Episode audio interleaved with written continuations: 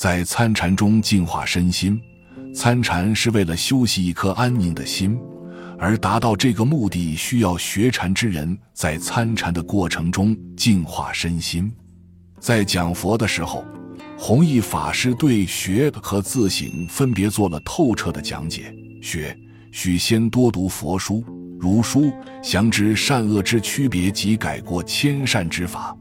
倘因佛如诸书浩如烟海，无力辨读。而亦难于了解者，所以读书当在求索。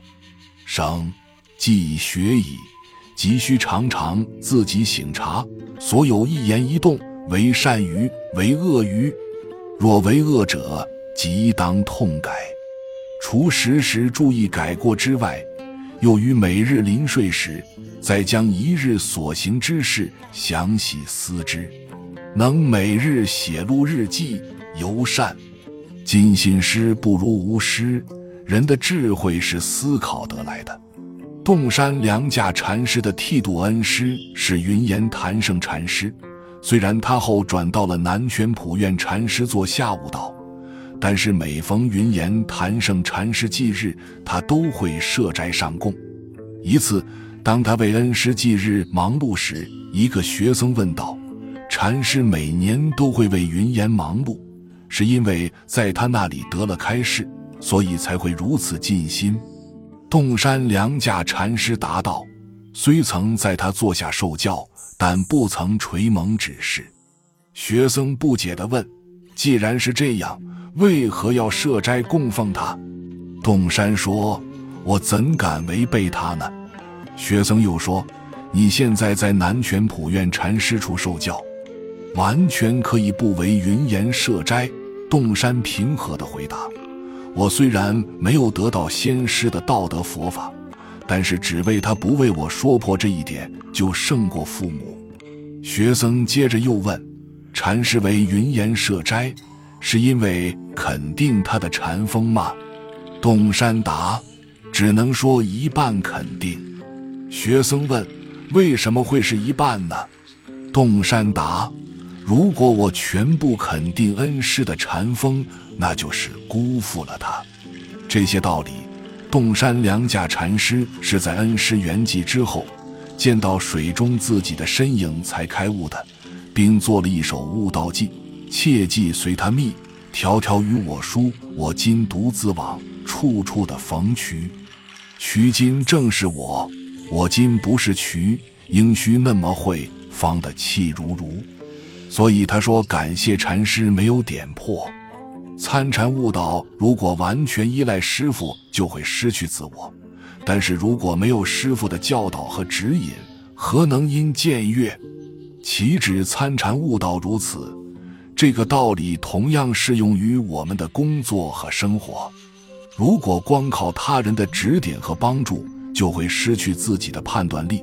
当然，如果没有前人的指引，我们又会浪费很多没有必要的时间，这就是禅师所说“肯定一半”的道理。人们除了要懂得思考，还有要懂得自省，对待生活要有自己的目标，并时时自省自己的行为是不是违背了这个目标。无德禅师为了给学僧多讲解佛法，经常会举行小巡时。应学生的要求举办的座谈会或者开示，在一次小巡时上，他问学僧：“你们在我这里参禅时日已经不短，不知你们可曾找到禅心没有？”一个学僧回答道：“禅师，我觉得自己找到了禅心。在没有参禅之前，我是个以自我为中心的人，除了自己的事情，世间再没有什么值得我去关心和在意。”可是现在，我发觉世上的万事万物都要靠因缘才能成就，不再指妄想我与我所，并为之前的行为深深自责。无德禅师听后微微一笑，示意其他的学生继续说。另一个学生说：“以前我评判事物的标准是看得见、摸得着、享受得到，但是现在我的目光开始放得长远，心胸开始变得开阔。”我这样算是找到禅心了吗？无德禅师听后依旧保持微笑的表情。第三个学僧说：“从前我做事情总是会有所保留，能走五十里路，一定只会走三十里。但自参禅后，我总感觉自己的生命有限，无法去证悟永恒的法身，甚至恨不得不眠不食的求索。我想，这也许就是禅心吧。第四个学僧说：“我以前很自卑，大小事情都处理不好，但是参禅以后。”我发觉自己肩负着弘扬佛法的重大责任，全身充满了力量，做事情也很自信了。我想这就是禅心。第五个学僧说：“我身材矮小，所以常常持有这样的心理，天塌下来别人会顶着。但自参禅以后，感受到了硕伽罗坚固的意思，心无动转的信念，觉得自己突然变得高大起来。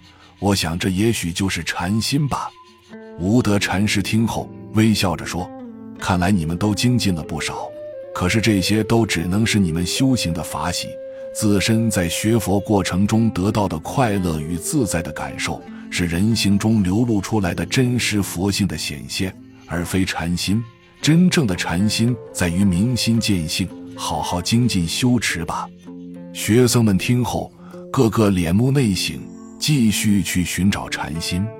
参禅是为了修习清空安宁的心，而达到这个目的，需要学禅之人在参禅的过程中净化身心。参禅是这样，做人亦是这样。人应该有自己的信仰和目标，要修炼和确立自己的价值观和处事准则。人生的好坏成败，关键在于自己如何定位和把握。人们要时时闭目自省。所谓一分耕耘一分收获，聚沙能成塔，集业能成丘。如果一个人反观自身，并信心十足地朝目标迈进，终究会获得成功。本集就到这儿了，感谢您的收听。喜欢请订阅关注主播，主页有更多精彩内容。